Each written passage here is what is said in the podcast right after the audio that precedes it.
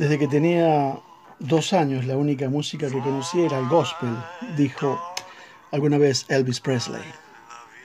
Esa música se hizo tal parte de mi vida, dijo alguna vez, que era tan natural como el baile, una forma de escapar de los problemas y un medio de liberación. Se ha dicho que sus discos de himnos se hicieron para acallar sus críticos, que le acusaban de incitar a la promiscuidad y a la delincuencia. Pero Elvis nunca dejó de cantar gospel. Lo hacía incluso con sus amigos en casa y sobre todo el comienzo de sus grabaciones como una forma de calentamiento.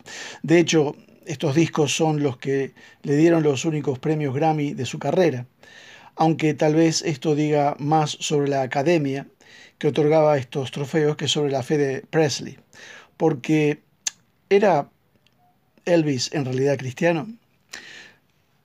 He tomado un artículo del pastor José de Segovia, de Madrid, que está hablando sobre Elvis Presley. Sigue diciendo el pastor, Presley crece en el ambiente evangélico del sur de Estados Unidos. Su madre le había acostumbrado a ir a la iglesia, no solo a la escuela dominical, sino a todo tipo de campañas y reuniones especiales de avivamiento. Su familia asistía a la primera asamblea de Dios en Tupelo, Mississippi, y luego en Memphis, cuando se mudaron ahí en 1948. Las Asambleas de Dios es una confesión protestante nacida en 1914 en Arkansas, pero era ya la segunda denominación pentecostal más importante de los Estados Unidos al terminar la Segunda Guerra Mundial. James Hamill era predicador de su congregación en Memphis. Recuerda a los Presley en la iglesia, pero dice que Elvis nunca tuvo especial participación en los cultos. De hecho, no llegó a ser siquiera eh, oficialmente miembro, aunque asistiera como adolescente a las reuniones. Pero su vida no dio señales suficientes de cambio como para poder ser bautizado y formar parte de la comunidad. Su experiencia en este sentido es parecida a la de otro cantante, Jerry Lee Lewis.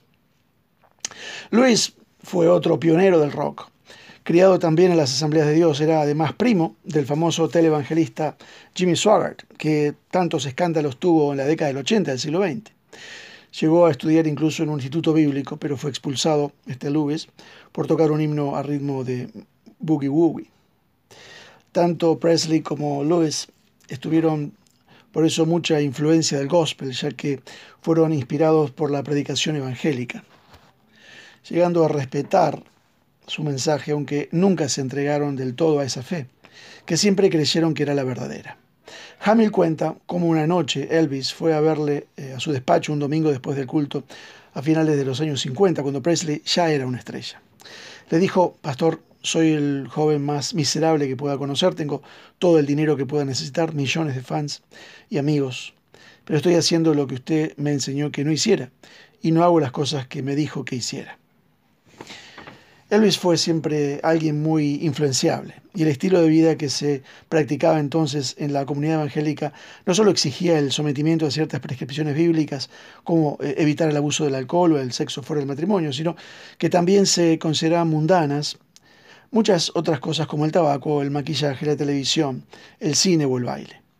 Para adolescentes como Presley o Lewis, esto era una fuerte una fuente, perdón, continua de tensiones que amenazaban no solo su marginación social, sino también su condenación eterna.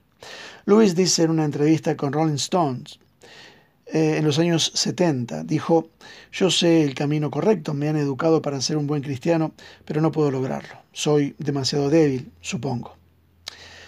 Cuando se casó luego con una prima menor de edad y apareció muerta en su casa, el cantante de rock, Lewis, dijo a la revista People, en los 80. No quiero morir e ir al infierno, pero no voy por buen camino. Lewis declaró atormentado. Tenía que haber sido cristiano, pero era demasiado débil para el Evangelio. Y todos tenemos que responder ante Dios el día del juicio. Esta frustración la mantiene Elvis hasta el final de su vida. Un cantante recuerda una conversación con Presley detrás de un escenario en Las Vegas, cuando estaba hablando con un televangelista llamado Rex Humber.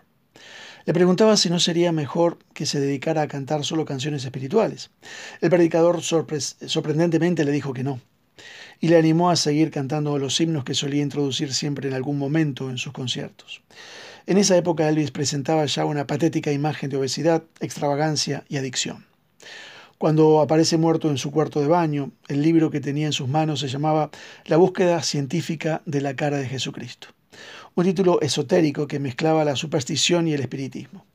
Su hermanastro, David Stanley, le recuerda, sin embargo, leyendo la Biblia a menudo. Solía citar las palabras de 2 Corintios 5:15 sobre la necesidad de vivir para Cristo. Él le vio la mañana del día de su muerte de rodillas en el baño.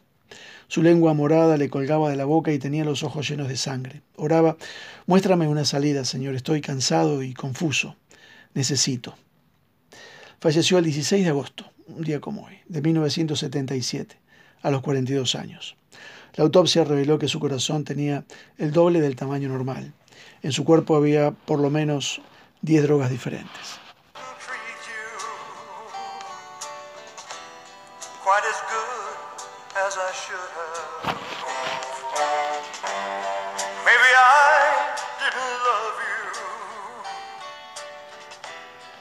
as often as I could have.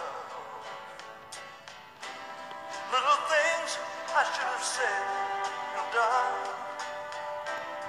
I just never took the time.